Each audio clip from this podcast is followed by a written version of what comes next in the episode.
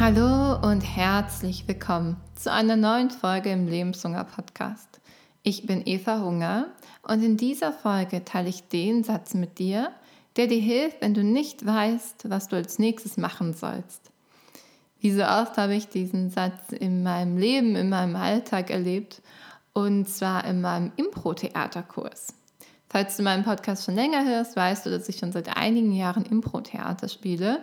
Und ich war jetzt super glücklich, weil inzwischen wohne ich ja in Berlin, aber ich habe in Köln angefangen mit dem Impro-Theater. Und wegen Corona-Maßnahmen und so hatte meine Kölner Impro-Schule jetzt endlich einen digitalen Impro-Kurs angeboten. Das heißt, ich konnte mit meiner alten Lehrerin wieder zusammen üben und es war total schön, sie wiederzusehen. Jedenfalls, diesen Satz hat meine Lehrerin gesagt und ich möchte den gerne mit dir teilen, weil ich den so genial finde, nicht nur fürs Impro-Theater, sondern auch fürs Leben, ganz allgemein. Und dieser Satz, ich will noch gar nicht verraten, ich will erst die, erst die Geschichte sagen. Im Impro-Theater ist es ja so, dass man kein, kein Skript hat. Also ähm, das Stück, wie es so auf der Bühne stattfindet, da gibt es kein Drehbuch, ähm, es ist nichts abgesprochen und alles entsteht ganz spontan. Dass ich, also das macht für mich auch den Reiz aus man weiß nicht genau, was passiert.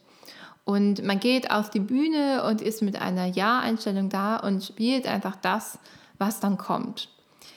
Und oft ist Impro-Theater auch sehr lustig. Also es ist ähm, fast ein bisschen Comedy-mäßig oft. Das Ding ist aber, wenn man auf die Bühne geht und versucht, besonders lustig zu sein, besonders ausgefallen zu sein oder irgendwas ganz Besonderes, eine ganz besondere Storyline zu machen, dann funktioniert das nicht gut. Dann ist es wirklich, also man, man kann sich hundertprozentig darauf verlassen, wenn man mit einer Einstellung darauf geht, was ganz Besonderes zu machen, dann klappt es nicht. dann ist es irgendwie, dann kommt irgendwie kein richtiger Schwung in die Szene oder die anderen verstehen überhaupt nicht so genau, was du überhaupt willst. Also es ist ein Garant dafür, dass es nicht funktionieren wird. Genau das haben wir auch im Impro-Kurs dann erlebt, dass ähm, ich kam dann auch sozusagen auf die Bühne und ich wollte dann sowas ganz Lustiges irgendwie machen und es hat halt irgendwie einfach nicht so funktioniert. Und dann hat meine Lehrerin diesen Satz gesagt, Don't be original, be average. Don't be original, be average. Und ich dachte mir, oh mein Gott, das ist ja der genialste Satz ever, weil es wird einem so oft suggeriert, dass man ganz individuell ist, dass man seine ganz äh, persönliche Neigung und was weiß ich, dass man das alles rausfinden soll. Das unterschreibe ich auch total. Aber dann don't be original. So geh einfach sozusagen auf die Bühne und spiel eine ganz normale Szene. So geh einfach auf die Bühne und sei da, spiele die Szene, ohne mit einer Absicht da zu sein, irgendwie ganz besonders zu sein oder ganz ähm, witzig oder was auch immer. Dass du einfach, dass du einfach auf die Bühne gehst und einfach spielst. Und einfach das, was da ist, spielst und machst. Und genau so kann ich das jetzt auf meinen Alltag übertragen und du vielleicht auch auf deinen. So der Moment, wo du einen ganz besonderen Job haben willst oder eine ganz besondere Präsentation halten willst oder ganz ausgefallen irgendwas machen möchtest, dann wird es anstrengend.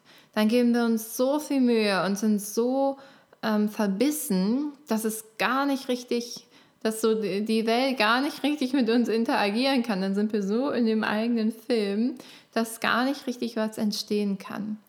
Das heißt, dass auch du in deinem Leben so don't be original, just be average. Und dadurch, dass du einfach nur das machst, was ansteht, wird etwas ganz Besonderes entstehen. Das verspreche ich dir. Viel Spaß mit diesem Satz und wie du ihn für dich verstehst. Wenn du möchtest, kannst du mir wie immer natürlich gerne schreiben, was du unter diesem Satz verstehst, wie du das für dich wertest. Super gerne auf Instagram unter Eva Hunger oder du kannst mir auch über meine Website eine Mail schreiben, evahunger.com. Und wenn dir der Podcast gefallen hat und du ihn gerade zufälligerweise bei iTunes hörst, dann kannst du mir auch gerne eine Rezension schreiben. Ich lese die immer total gerne.